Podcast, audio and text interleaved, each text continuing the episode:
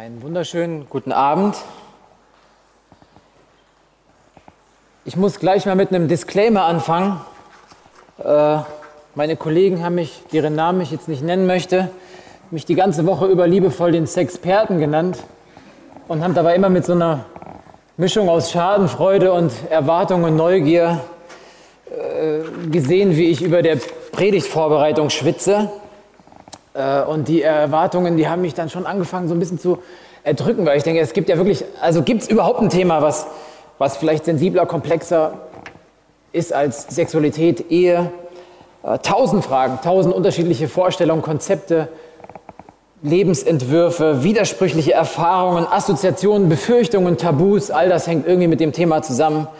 Und ich maße mir wirklich nicht an, auch nur auf einen Teil der Antworten, äh, äh Teil der Fragen gute Antworten zu haben. Also ich bin kein Sexperte, äh, aber ich bin inzwischen seit 18 Jahren in einer festen Beziehung mit meiner Frau, mit der ich seit über 13 Jahren verheiratet bin. Äh, wir sind seit der 8. Klasse in eine Klasse gegangen und ab der 11. Klasse waren wir ein Paar und mit 21 haben wir geheiratet und ich bin mein halbes Leben lang jetzt schon äh, mit meiner Frau zusammen. Ähm, und weil ich tatsächlich der dienstälteste Ehemann in unserem Team bin, hat David gesagt, du musst über Sex predigen. Äh, also stehe ich jetzt hier und gebe mein Bestes. Ähm, aber wenn ich das heute versuche, zu euch über dieses Thema zu sprechen, dann, dann mache ich das, weil, weil ich weiß, dass Laila und ich, wir sind wie zwei Pilger auf, auf einer ziemlich steinigen Reise und wir versuchen selber herauszufinden, was, was ist das? Ja. Wie geht Ehe? Wie funktioniert Sexualität? Wir sind beide in relativ dysfunktionalen Elternhäusern aufgewachsen und haben beide eine ordentliche Portion Schaden mit in die Ehe gebracht. Und wir haben viele Fehler gemacht. Wir mussten jeden Stein umdrehen, mussten vieles erfragen, erlernen, mussten oft wieder aufstehen, weitergehen. Äh, es gab unfassbar schöne Zeiten schon in dieser Zeit, aber auch unfassbar harte Zeiten. Ähm, aber irgendwo unterwegs ist aus dieser 11. Klasse Flamme Laila, meine Frau Laila geworden und auch mein bester Freund und der wichtigste Mensch in meinem Leben. Und die Ehe hat uns verändert. Sie hat uns sehr verändert. Aber ich, ich bin, wenn ich jetzt zurückschaue, dankbar, dass sie uns näher zueinander und auch näher zu Gott gebracht hat. Und wenn ich heute versuche nachzuzeichnen, wie, wie die Bibel Ehe und Sexualität versteht und sieht, dann möchte ich das nicht als Moralapostel machen, ich möchte das auch nicht als Heuchler machen, der irgendwas vorgibt zu sein, was er nicht ist, sondern ich möchte das als Pastor und Freund machen, der euer Bestes im Sinn hat und der zutiefst sich wünscht, dass sein eigenes und dass euer Leben gelingt. Ich habe vor einiger Zeit ein Buch gelesen von Brennan Manning, das heißt The Ragamuffin Gospel. Ähm, das ist schwer zu übersetzen. Ragamuffin ist ein, ein Lump, ein Gammler, ein Landstreicher. Er nennt das ein Landstreicher-Evangelium. Und der Anfang dieses Buches ist so schön in Worte gefasst, dass ich mir diese Worte ausleihe, um sie am Anfang dieser Predigt zu stellen. Diese Botschaft heute, sie ist nicht für die Supergeistlichen. Sie ist nicht für die Muskelprotz-Christen, die eher John Wayne als Jesus als Helden verehren. Sie ist nicht für Akademiker, die Jesus in den Elfenbeinturm ihrer Exegese einsperren. Sie ist auch nicht für die aufdringlichen Happy-Clappy-Leute, die Christsein auf sentimentale Gefühlsduselei reduzieren. Sie ist nicht für Mystiker in langen Gewändern, die Zauberei in ihrer Predigt suchen, in ihrer Religion suchen. Sie ist nicht für Halleluja-Christen, die immer nur auf dem Berggipfel leben und nie im Tal der Verzweiflung waren. Sie ist nicht für die Furchtlosen und die Tränenlosen. Sie ist auch nicht für die religiösen Eiferer, die sich zusammen mit dem reichen Jüngling aus den Evangelien brüsten. All diese Gebote habe ich von Jugend angehalten.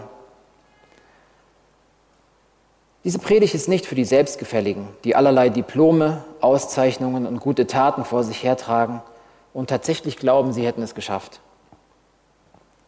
Sie ist auch nicht für die Gesetzlichen, die sich lieber Regeln unterwerfen, als das Risiko einzugehen, in Einheit mit Jesus zu leben. Wenn jetzt noch irgendjemand zuhört, dann ist diese Botschaft heute für die schmutzig gewordenen, für die Geschlagenen, für die Ausgebrannten Sie ist für die schmerzlich Beladenen, die ihren Koffer immer noch von der einen zur anderen Hand wechseln. Sie ist für die Wankenden, Für Leute mit wackeligen Knien, die wissen, dass sie nicht alles im Griff haben. Sie ist für Unstete, widersprüchliche Nachfolger, die sich die Butter haben vom Brot nehmen lassen. Sie ist für Arme, für Schwache, für sündige Männer und Frauen mit ererbten Fehlern und limitierten Fähigkeiten. Sie ist für irdene Gefäße, die sich auf Tonfüßen dahinschleppen. Sie ist für die Gebeugten und Verprellten, die das Gefühl haben, dass ihr Leben eine einzige große Enttäuschung für Gott sein muss. Sie ist für schlaue Leute, die wissen, dass sie dumm sind. Und für ehrliche Jünger, die zugeben, dass sie Schlingel sind. Diese Predigt heute über Ehe und Sexualität, die halte ich für mich selbst und für jeden, der auf dem Weg müde und mutlos geworden ist. Ich will hier nicht von vornherein ein, ein negatives, ein pessimistisches, düsteres Bild von Ehe und Sexualität zeichnen. Ganz im Gegenteil. Aber es ist nun mal ein Fakt, dass wir alle mit unserer Sexualität, mit unserer Geschlechtlichkeit jenseits von Eden geboren sind. Und es ist auch ein Fakt, dass jede Ehe jenseits von Eden geschlossen worden ist und dass wir alle nicht so leben, wie Gott sich das Ideal von Ehe und Sexualität vorgestellt hat. Wir alle spüren die Ambivalenz, dass Ehe und Sexualität irgendwie was mit dem Schönsten im Leben, aber auch irgendwie mit dem Schlimmsten im Leben zusammenhängt. Und was ich heute oder was wir die ganze Predigtreihe über versucht haben zu machen, ist, dort anzufangen, der Realität ins Auge zu blicken, was ist. Ja, uns nicht irgendwie zu verlieren in, in Traumtänzereien, in Idealen, auch nicht in Scham über Fehler, sondern uns ehrlich konfrontieren zu lassen von Jesus und dem ins Auge zu blicken, was ist. Jesus hat das immer so gemacht, wenn er Menschen begegnet ist. Er hat, er hat dort angefangen, zu Menschen zu sprechen, wo die Menschen standen, wo sie waren in ihrer Situation. Und wenn ich auch ein was gelernt habe in meiner Ehe, ist dann, ist, das ist was, was am meisten weiterhilft. Ehrlich sich selbst ins Auge zu schauen, ehrlich dem Partner ins Auge zu schauen und ehrlich Gott ins Auge zu schauen. Ich habe versucht, dieses komplexe Thema mal so zu strukturieren. Ich versuche erstmal zwei Wege zu skizzieren, wie Sexualität jenseits von Eden hauptsächlich gesehen wird. Mal zwei Kategorien aufzuschlagen, die zugegeben vielleicht ein bisschen tendenziös, ein bisschen extrem geschildert sind, aber wie gesagt, Tendenzen aufzeigen sollen. Das eine ist, Sex als Gräuel zu sehen, Sex als Tabu, als irgendwas Komisches, Ekliges, es in seiner Bedeutung herunterzuspielen. Der zweite Weg ist genau das Gegenteil, Sex zu überhöhen in der Bedeutung, Sex gleichermaßen als, als Gott zu betrachten. Und im dritten Punkt versuche ich dann nachzuzeichnen, wie sieht denn die Bibel tatsächlich Ehe und Sexualität. Und schließen möchte ich mit einem mit einem kleinen kurzen Ausblick darüber, dass selbst die perfekte Ehe und selbst die schönste Sexualität kein Ziel in sich selber ist, dass es kein ultimatives Ziel ist, sondern dass Ehe und Sexualität ein Bild, eine Metapher für etwas viel, viel Größeres, für etwas viel, viel Herrlicheres ist. Steigen wir ein mit dem Punkt 1, Sex als Gräuel.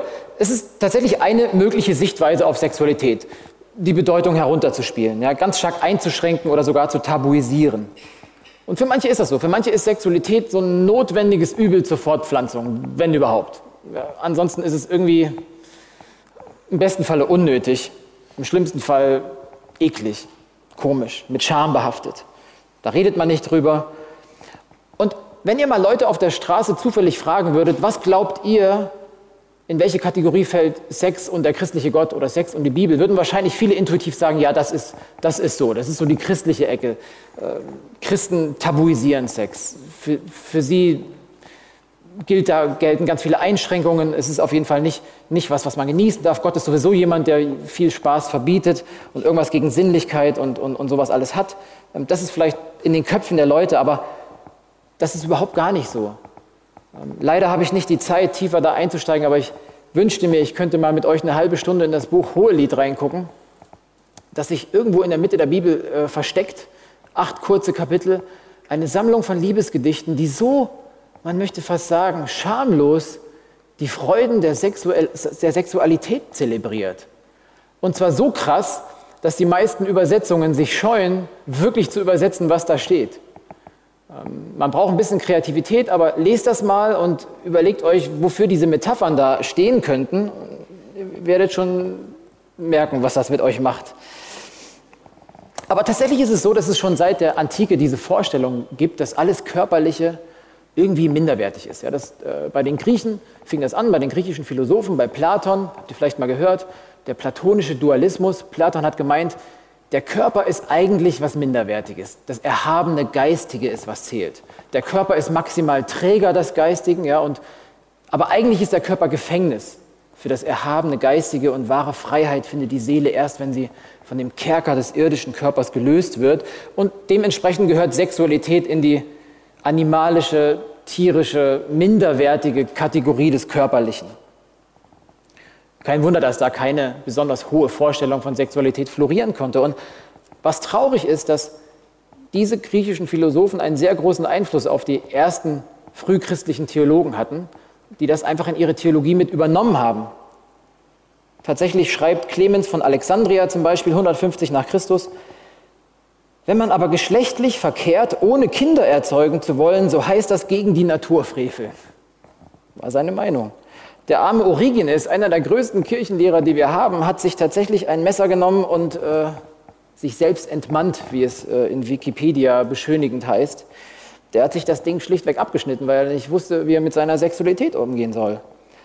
Und Hieronymus hat sich äh, in Dornenhecken geworfen, wenn ihn die sexuelle Begierde über, überkommen hat. Ähm, ob ihm das wirklich geholfen hat, ist nicht überliefert. Ähm, und seit dem 5. Jahrhundert schließlich wurde es Priestern verboten zu heiraten. Da ist das Zölibat eingeführt worden. Und bis heute hält sich in der katholischen Kirche und auch manch anderen christlich-konservativen Kreisen die Auffassung des Sex, wenn überhaupt, wirklich nur eng reglementiert zur Fortpflanzung äh, hergenommen werden darf, aber auf keinen Fall als Genuss, als Entspannung, zur gegenseitigen Freude von Mann und Frau in der Ehe. Wir müssen auch nicht so weit zurückgehen in der Geschichte. Tatsächlich ist es auch bei uns bis weit in die 50er Jahre äh, normal gewesen, Sexualität zu tabuisieren. Da wurde einfach nicht darüber gesprochen. Kinder wurden nicht aufgeklärt und mit diesem Thema einfach auch sich selbst überlassen. Sex ist schmutzig, pfui. Darüber reden wir nicht. Hände schön über der Bettdecke lassen. Von Selbstbefriedigung kriegt man Schwindsucht, wird kurzsichtig und im schlimmsten Fall blind. Das sind Sätze, die tatsächlich auch in unserer Kultur lange prägend waren. Furchtbar, was da auch in jungen Herzen angerichtet wurde. Im Namen der Bibel vielleicht sogar noch. Ja, Gott sieht, pass auf, kleines Auge, was du tust. Ja, Gott sieht alles. Er gönnt dir keine Privatsphäre. Pass ja auf, was deine Hand macht. Ähm, ich würde sagen, das hat mit der Bibel nichts zu tun. Das ist geistlicher Missbrauch. Aber das ist passiert. Sexualität wurde tabuisiert, Sinnlichkeit wurde entwertet und mit Scham belegt. Und wie traurig ist das? Aber man sieht auch, dass ausgerechnet da, wo genau das am stärksten passiert, brechen sich manchmal sexuelle äh, Begierden dann auf ganz ungesunden Weg auch Bahn. Wir kennen alle die Missbrauchsskandale in der katholischen Kirche, die sie auch in Atem hält und die, die nicht nicht in den Griff zu kriegen sind. Ja, da wo Sexualität unterdrückt wird, da florieren Heuchelei, Doppelmoral und im schlimmsten Fall auch Missbrauch jeder Art. Und es ist ein Teufelskreis. Äh, Leute unterdrücken Sexualität, werden vielleicht zu Tätern, missbrauchen Opfer und die Opfer wieder kriegen ein völlig verzerrtes Bild ihrer eigenen Sexualität. Es ist nicht ungewöhnlich, dass Missbrauchsopfer selber ihre Geschlechtlichkeit als eklig ansehen und dass sie eine, negative Sicht auf Sexualität haben. Ja, wenn, wenn Sexualität für dich unangenehm ist, ja, wenn, wenn deine Geschlechtlichkeit eine Last für dich ist, wenn du das alles als eklig und schmutzig empfindest, dann kann das ein Hinweis darauf sein, dass du Missbrauch erfahren hast oder eine ganz falsche Prägung mitbekommen hast. Und auch wenn es sehr schmerzhaft sein kann, möchte ich dir Mut machen, dich dem zu stellen. Das hat nichts, aber auch gar nichts mit der biblischen Sicht von Sexualität zu tun. Und es gibt Befreiung von solchen Prägungen. Dein Glück, deine Zukunft muss nicht in Geiselhaft deiner Vergangenheit bleiben. Stell dich dem, was ist, und werde frei für die Zukunft. Ich glaube, dass das im tiefsten auch Buße heißt. Und wenn es im, im Römerbrief Kapitel 12, Vers 2 heißt, richtet euch nicht länger nach den Maßstäben dieser Welt, sondern lernt in einer neuen Weise zu denken. Ja, denkt um, damit ihr verändert werdet und beurteilen könnt, ob etwas Gottes Wille ist, ob es gut ist, ob es Gott Freude macht und ob es vollkommen ist. Und es gibt den genau gegenteiligen Weg. Äh, Sex nicht runterzudrücken, zu tabuisieren, also als schamhaft zu besehen, sondern in seiner Bedeutung komplett zu überhöhen. Auch das gab es schon immer. Ja, wir, wir wissen das, dass es gab früher diese Fruchtbarkeitskulte, wo Sexualität ganz stark mit Gottheiten äh, verbunden war, wo es sexuelle Riten gab im Zusammenhang mit dem Gottesdienst, ähm, Tempelprostitution, auch bis hin zu Kinderopfern. Ähm, das gab's. Aber auch in der jüngeren Geschichte sehen wir, wie Sexualität seit der sexuellen Revolution der 1960er Jahre immer mehr in so eine Richtung geprägt hat, dass Sexualität überhöht wurde in ihrer Bedeutung.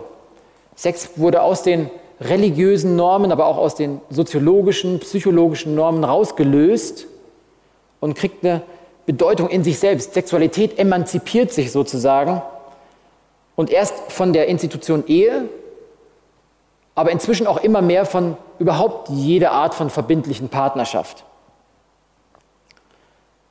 Die säkulare israelische Soziologin Eva Ilus beschreibt unseren Umgang mit Sexualität heute folgendermaßen. Das äh, hat David letzte Woche schon mal zitiert. Ähm, das ist im, in der vorletzten Ausgabe des Spiegels. Äh, eine Soziologin mit säkularem Hintergrund, die einfach nur beschreibt, wie Sexualität heute wahrgenommen wird. Keine Moral, keine Normen, keine Ansprüche von außen sollen sich in unsere Konstrukte der Liebe einmischen. Das ist die Kehrseite der sexuellen Freiheit, für die wir gekämpft haben. Es ist allein unser Verlangen und unser Gefühl, das legitimiert, was wir tun. Sobald das schwindet, schwindet auch unser Engagement für die Beziehung. Unter diesen Vorzeichen kann zum Beispiel auch das Fremdgehen nicht mehr in moralischen Kategorien begriffen werden. Derjenige, der es tut, drückt damit lediglich das eigene sexuelle Verlangen aus. Und das ist heute um seiner selbst willen zulässig. Also solange diese Beziehung meiner Bedürfnisbefriedigung dient, ist sie legitim. Wenn aber nicht, ja, dann dann stört uns das in unserer gegenseitigen, im gegenseitigen Ausleben der Sexualität, dann beendet man die Beziehung einfach.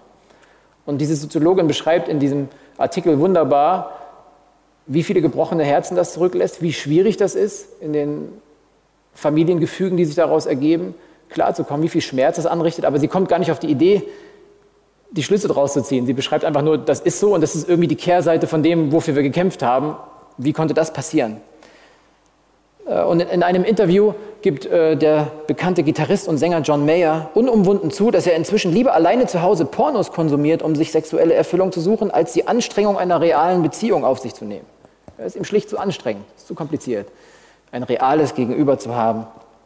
Und tatsächlich werden in Asien äh, die ersten Roboter in Serie gebaut, die als Sexualpartner irgendwie verkauft werden sollen. Also Sexualität wird komplett entkoppelt von einem menschlichen Gegenüber, von jeder Art von Beziehung. Meine Bedürfnisbefriedigung wird zum Maßstab aller Dinge. Das kann man sagen mit Sex als Gott, das meine ich damit. Und das geht nicht nur im, im, persönlichen Leben als Tendenz, sondern wir brauchen ja nicht weit zu schauen, um zu gucken, wie sich das gesellschaftlich auch, auch, auch was für Ausnahme, Ausmaße das annehmen kann. Ähm, wir brauchen eigentlich nur zwei Straßen weiter ins Rotlicht, Rotlichtviertel gucken. Wir könnten mal mit dem Team von Oasis sprechen, äh, wo einige Frauen aus dieser Gemeinde auch in Nordstern äh, regelmäßig ins Rotlichtviertel gehen, mit den Prostituierten sprechen. Fragt die mal, ob die das freiwillig machen. Fragt mal nach, nach der Suizidrate in diesem Milieu unter Prostituierten.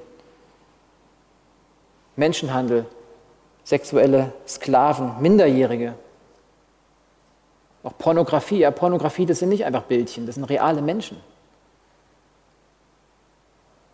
die dahinter stehen, die oft genug gezwungen werden, das zu tun, was sie da tun.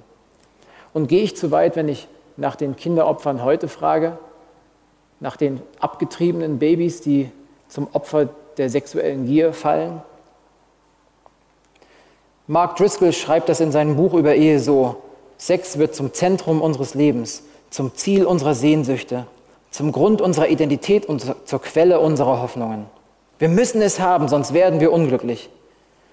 Haben wir sexuelle Erfüllung einmal gefunden und verlieren sie wieder, fallen wir in abgrundtiefe Verzweiflung, weil unser Gott uns verlassen hat. Also bringen wir Opfer. um unsere Götzen zu bekommen und festzuhalten. Unsere Gedanken, Worte und Haltungen, unsere Gesundheit, unser Geld, unsere Zeit werden vom Eifern nach unseren Götzen verehrt, verzehrt. Letztlich kann man schon sagen, dass die sexuelle Revolution eigentlich genau das Gegenteil dessen bewirkt hat, was sie ursprünglich intendiert hat. Sie hat keine Freiheit gebracht. Sie hat in ganz neue Abhängigkeiten geführt. Und sie hat die Bedeutung von Sexualität letztlich arg beschnitten. Sie hat sie nicht erweitert, sondern beschnitten und hat Mann und Frau entwertet. Inzwischen zeigen Studien ganz objektiv, dass Ehe und Sexualität oder anders, dass gute, langanhaltende Sexualität am allerbesten in der Institution der Ehe florieren. Auch das sagen nicht äh, christlich geprägte Mediziner, sondern das zeigen Studien relativ objektiv, dass wenn du mal fragst, wer in langanhaltenden Beziehungen sind, wer durch die Höhen und Tiefen einer Ehe gegangen ist, die Sexualität wird immer erfüllter, statt abzunehmen. Jedenfalls, Sex zu unterdrücken und als Gräuel zu sehen, ist genauso verheerend wie Sex als, als Gott zu verehren. Ja, beides sind, sind Wege, die in Abhängigkeit, in Sklaverei führen und die sich weit von dem entfernen, wie Gott sich das ursprünglich gedacht hat. Beide Wege sind eigentlich eine Missachtung der Gabe Gottes. Sex als Gräuel zu betrachten, es wegzudrücken, ist letztlich auch Hochmut, weil es sagt, Gott, ich brauche das nicht. Ja, ich brauche diese Gabe nicht. Ich will die nicht. Und Sex als Gott zu betrachten, ist schlicht Götzendienst, ist schlicht sich selbst und seine Bedürfnisse über alles zu stellen. Und natürlich habe ich jetzt zwei Extreme eines Kontinuums gezeichnet, die nur Tendenzen andeuten sollen. Keiner von uns ist in Reihenform das oder das. Niemand von uns würde sagen, ich fröne hemmungslos dem Gott der Sexualität und niemand sagt auch wahrscheinlich in Reihenform, ich, ich schäme mich dafür, dass ich überhaupt äh, Mann oder Frau bin und finde das alles super eklig. Aber vielleicht entdeckt ihr Tendenzen, die euch helfen, irgendwie zuzuordnen, wo ihr vielleicht steht. Und was ich eigentlich damit zeigen will, ist, wie die Diskrepanz zu der ursprünglichen Sicht von Sexualität und Ehe aufgerissen wird, wenn man diesen Wegen folgt.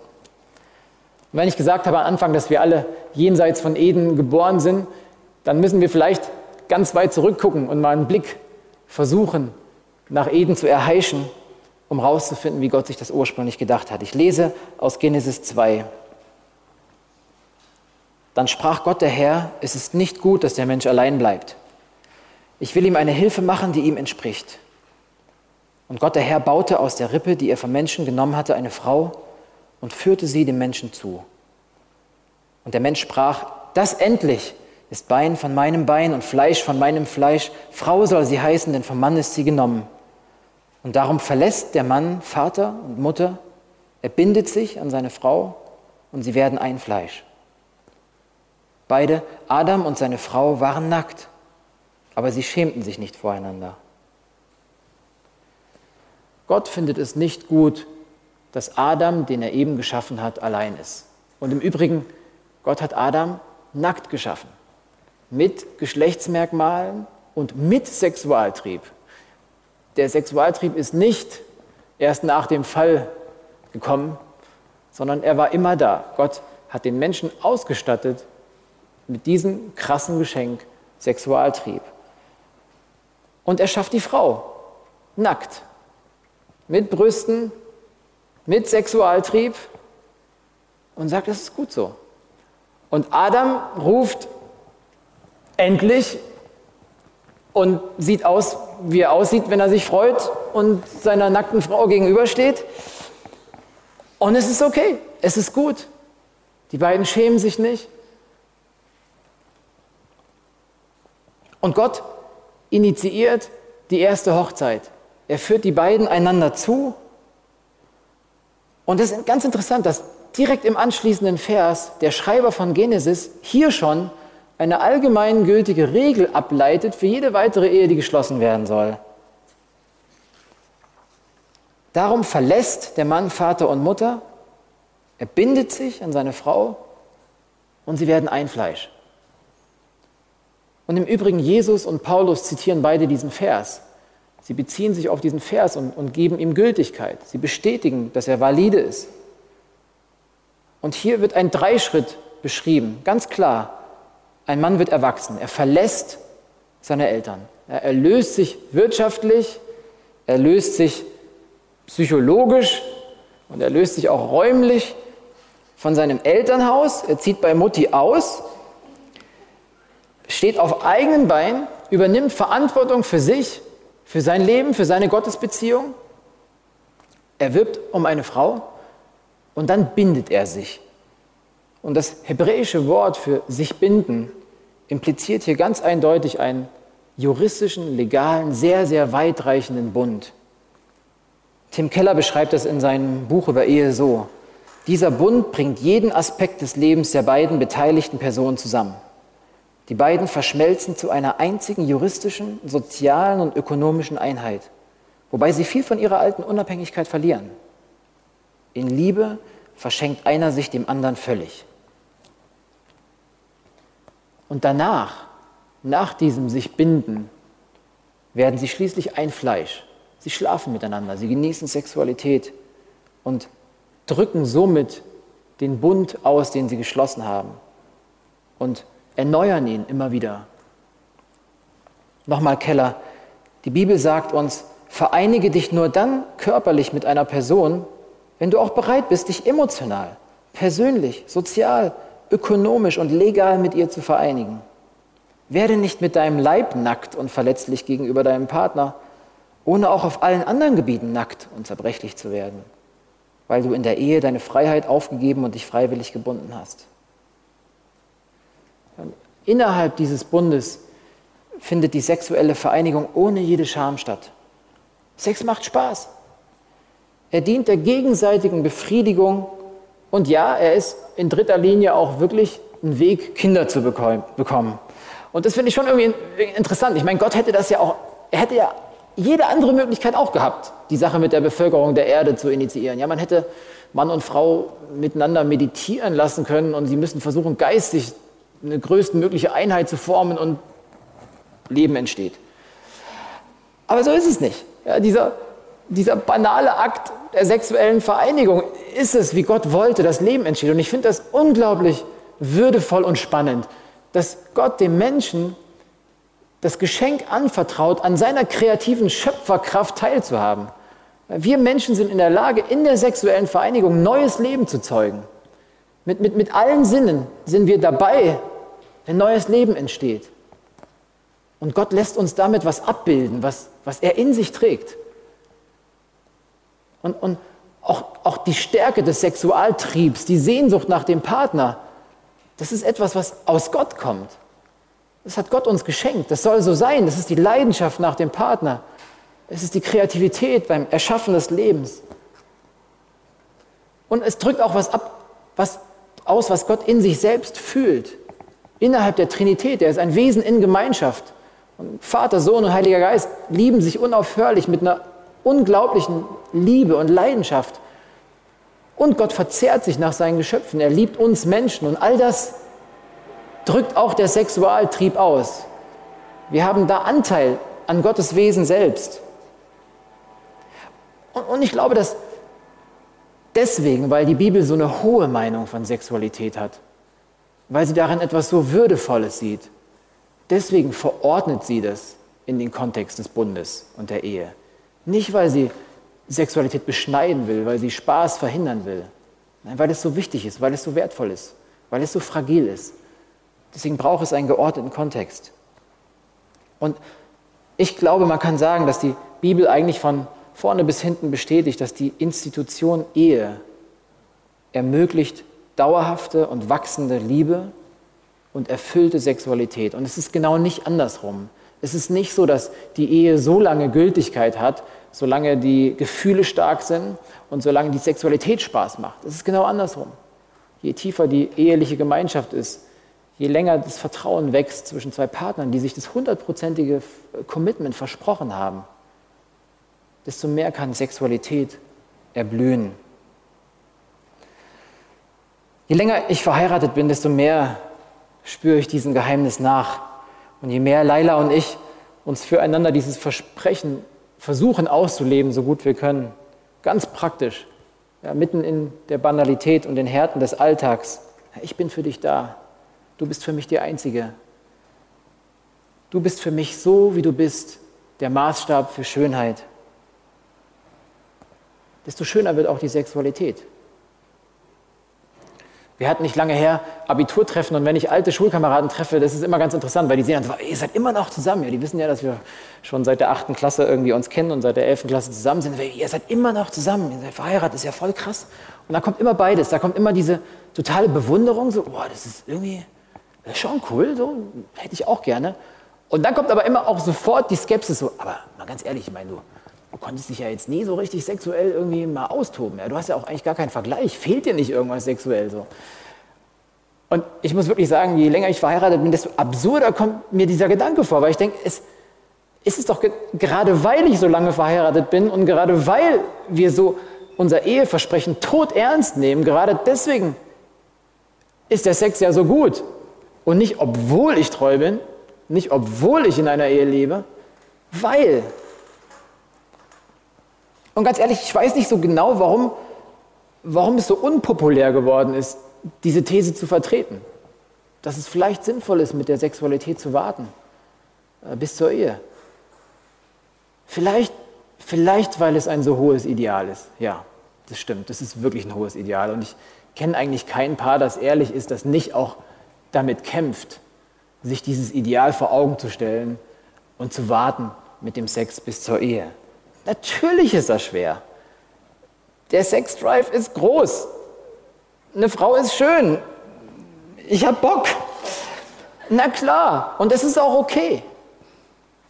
Und wisst ihr, ich glaube ganz ehrlich, und da, da finde ich, haben die konservativen Christen den Fehler gemacht.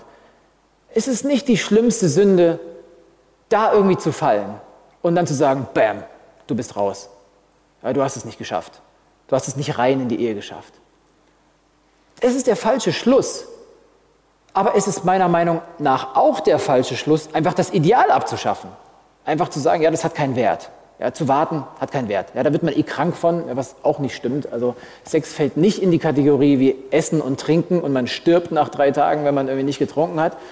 Man stirbt nicht, wenn man wartet mit der Sexualität. Man kann ein ganzer, vollkommener, ausgeglichener, gesunder Mensch sein ohne Sexualität. Ja, das Jesus ist wahrscheinlich das beste Beispiel dafür, aber auch viele andere. Ähm, aber natürlich ist das schwer. Aber die Frage ist doch, halten wir das Ideal uns vor Augen und bleiben wir mit unserem Gesicht Richtung Ideal? Und wenn wir fallen, stehen wir dann wieder auf und sagen, lass uns die Grenzen wieder neu sortieren, lass uns uns wieder neu aufstellen, lass uns weitergehen. Lass uns Richtung Treue arbeiten. Lass uns doch nicht das Ideal abschaffen. Wem hilft das denn bitte? Und das ist mir ganz wichtig, euch zu sagen, entscheidend ist ja nicht der Anfang. Das ist auch so ein kulturelles Missverständnis. Der wichtigste Tag ist die, der Tag der Hochzeit. Was für ein Quatsch. Ja, ich meine, dieser Tag ist schön und wichtig, aber wenn es danach nur noch bergab geht, ist doch auch irgendwie bekloppt. Der Tag an sich ist schön, ja, aber wichtig ist doch die Entwicklung und der Ausgang. Das Ende ist doch das Wichtige und nicht der eine Tag. Ähm, und entscheidend ist auch nicht, wie weit du von dem Ideal entfernt bist, sondern in welche Richtung du gehst. Und das gilt ja auch nicht nur für Ehe und Sexualität, das gilt ja auch für alle anderen Bereiche des Lebens. Bist du bereit, Gott einen Vertrauensvorschuss zu geben und sagen, Gott, ich glaube, dass du besser weißt, was gut für mich ist, als ich selbst. Und wenn du dich auf den Weg machst, dieses Ideal wieder anzusteuern, egal von wo auch immer, dann kann ich dir jetzt schon sagen, dass es verschiedene Phasen geben wird. Du wirst mal große Sprünge machen und Fortschritte machen und das total genießen. Aber es wird auch Phasen geben, wo du kaum noch vorankriechen kannst. Und vielleicht gibt es sogar mal Tage, wo du dich nicht mal mehr bewegen kannst in Richtung Ideal, sondern wo du nur noch in die richtige Richtung schaust. Und ich bin so unglaublich dankbar für Psalm 88. Ja, Psalm 88 ist ein Exot unter den Psalmen. Wir haben in der Theologie oft gelernt, die Psalmen folgen einem bestimmten Schema. Bei den Klagepsalmen, jemand spricht Gott an, dann bringt er die Klage und am Schluss sagt er, aber Gott, ich vertraue dir. Lest mal Psalm 88. Da kommt dieser Gott, ich spreche dich an und da kommt Klage, Klage, Klage, Klage, Klage, Punkt. Und es ist okay. Es ist okay, wenn du dich manchmal so fühlst, dass du denkst, es ist, es ist so schwer. Ich komme nicht voran. Ich mache eher Rückschritte als Fortschritte. Aber dann halte deinen Blick auf das Ideal. Schaff nicht das Ideal ab, sondern schau in die Richtung Gottes und bring ihm deine Sehnsucht. Bring ihm deine Verzweiflung. Bring ihm deine Fragen. Und wenn du vielleicht resignierst, sagst, ja gut, du weißt aber gar nicht, wo ich wirklich stehe. Weißt du, ich habe mein Leben, ist, ich habe es schon versaut. Ich habe schon eine Ehe hinter mir. Ich bin schon gescheitert. Oder wir haben Sexualität nicht so gelebt, wie wir es hätten tun sollen. Ja, dann, dafür ist das Evangelium doch da. Dann gönn dir das Evangelium. Ja, es deckt Schuld auf. Ja, es konfrontiert dich mit der Wahrheit. Aber vor allem schenkt es doch Heilung. Schenkt es doch Befreiung. Schenkt es doch Vergebung. Und es eröffnet jeden Tag die Möglichkeit eines Neuanfangs. Ein letzter Punkt. Selbst die erfüllteste Ehe, selbst die ekstatischste, orgiastischste, jahrzehntelange andauernde Sexualität, selbst die perfekte Mittelstandsfamilie mit Häuschen in Kronberg, Doppelgarage und Designermöbeln, das ist kein Ziel in sich selbst. Das ist schön, ja, das ist wirklich schön und wir können Gott dafür danken, aber es ist nur ein Bild, ein vergängliches Bild, eine Metapher, ein Hinweisschild auf eine Realität, die viel, viel, viel gewaltiger und größer ist als die perfekte Ehe. Der ewige Bund. Ja, Paulus beschreibt das im Epheserbrief Kapitel 5 folgendermaßen und er bezieht sich genau auf diese Stelle in Genesis. Deshalb, so heißt es in der Schrift, wird ein Mann Vater und Mutter verlassen, verlassen. Er wird sich mit ihr verbinden, heiraten und die zwei werden ein Leib, haben Sex. Hinter diesen Worten verbirgt sich ein tiefes Geheimnis. Ich bin überzeugt, dass hier von Christus und der Gemeinde die Rede ist. Und dann ganz der Paulus, ganz pragmatisch, doch diese Aussage betrifft auch jeden von euch ganz persönlich. Jeder soll seine Frau so lieben wie sich selbst und die Frau soll ihrem Mann mit Ehrerbietung begegnen. Ich fange mal mit der zweiten Teilaussage an, weil ich glaube, dass wir können hier nicht alle Fragen von gelingender Ehe erörtern, aber ich gebe euch den einen Schlüssel an die Hand, ja, nicht die drei Wege zu einer erfüllten Ehe, auch nicht die sieben Wege zu schöner Sexualität. Der eine Schlüssel, den Paulus hier nennt, ist ganz simpel ordnet euch einander unter. Respektiert einander. Achtet das Glück deines Partners mal, mal mindestens ebenso wichtig wie dein eigenes. Man kann ja damit mal anfangen. Die, die höhere Schule ist dann, stell die Bedürfnisse deines Partners über die Bedürfnisse von dir. Aber fang mal an damit, deinen Partner genauso wichtig zu nehmen wie dich selbst. Und ich verspreche dir, wahrscheinlich werden sich 99 Problem, äh, 99 Prozent eurer Konflikte einfach in Luft aus, auflösen wenn man sich an diese Maxime hält. Suche die Freude, die du legitimerweise suchst. Suche deine Freude in der Freude deines Partners. Und ich verspreche dir, dass deine Ehe sich verwandeln wird. Aber wie gesagt, selbst wenn euch das in einem unglaublich hohen Maße gelingen sollte, ist das nicht das ultimative Ziel. Die Wirklichkeit ist, wie Paulus das sagt, diese geheimnisvolle Vereinigung von Christus und seiner Gemeinde.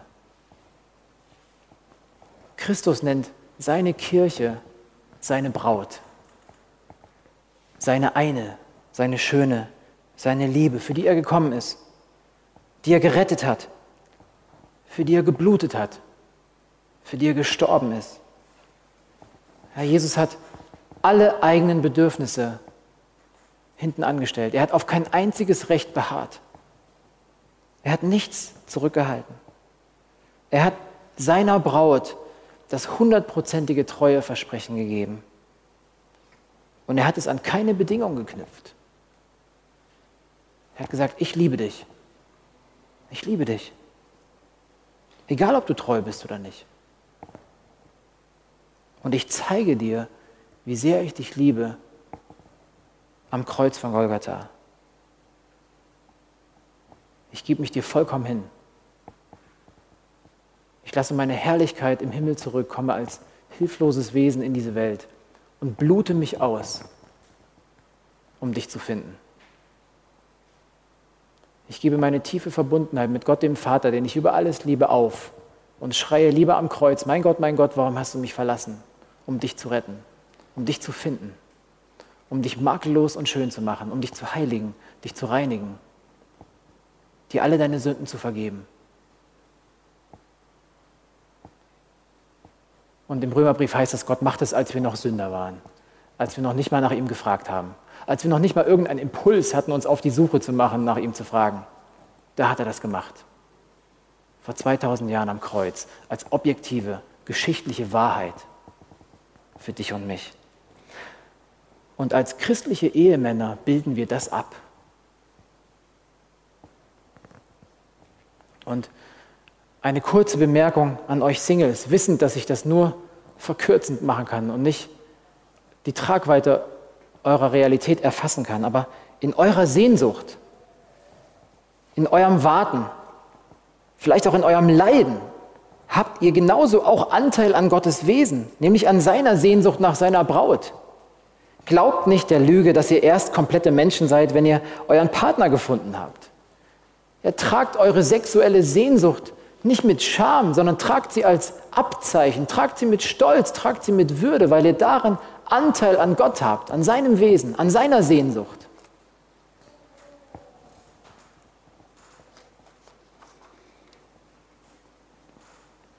Ich möchte schließen mit einem Gedicht von George Herbert, einem englischen christlichen Dichter aus dem 17. Jahrhundert.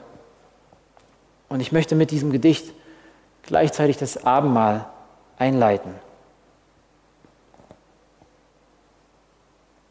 Die Liebe sprach, tritt ein.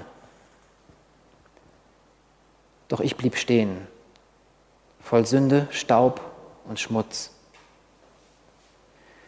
Die Liebe sah es gut, wie meiner Seel die Zuversicht entwich und trat zu mir und fragte freundlich mich, ob mir etwas gebrach. Ein Gast, sprach ich, der es wert ist, hier zu sein. Die Liebe sagte, der bist du. Ich? Ich undankbarer Sünder?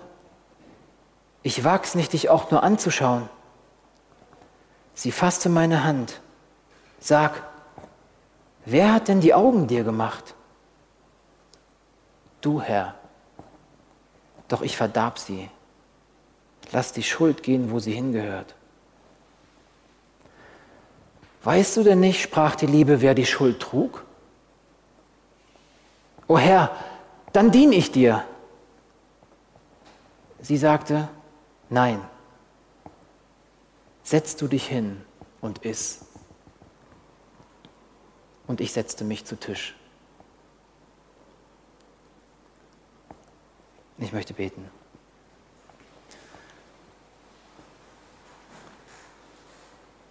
Jesus Christus, du lädst uns ein, zu deinem Tisch zu kommen zu Brot und zu Wein, zu den Bildern deines Lebens, deines Leibes und deines Blutes, das du für uns gegeben hast. Gott, du lädst, uns ein, uns zu stärken an dir selbst. Du lädst uns ein, Vergebung zu empfangen bei dir selbst. Du lädst uns ein, Anteil zu haben an dem Ideal, an der Schönheit, an der Reinheit deines Wesens.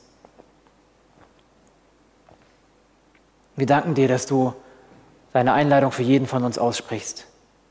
Wir danken dir, dass du nicht danach fragst, wie weit wir uns vom Ideal entfernt haben, sondern dass du nur nach Vertrauen fragst. Und ich bitte dich für jeden von uns, der hier sitzt, der hier ist, dass wir wachsen im Vertrauen auf dich, dass wir glauben können, dass du das ernst meinst mit uns, dass wir die Schönheit deines treue Versprechens neu ergreifen können und dass wir darin Kraft und Motivation und Hoffnung für unsere eigene Zukunft sehen. Danke für deine Einladung. Amen.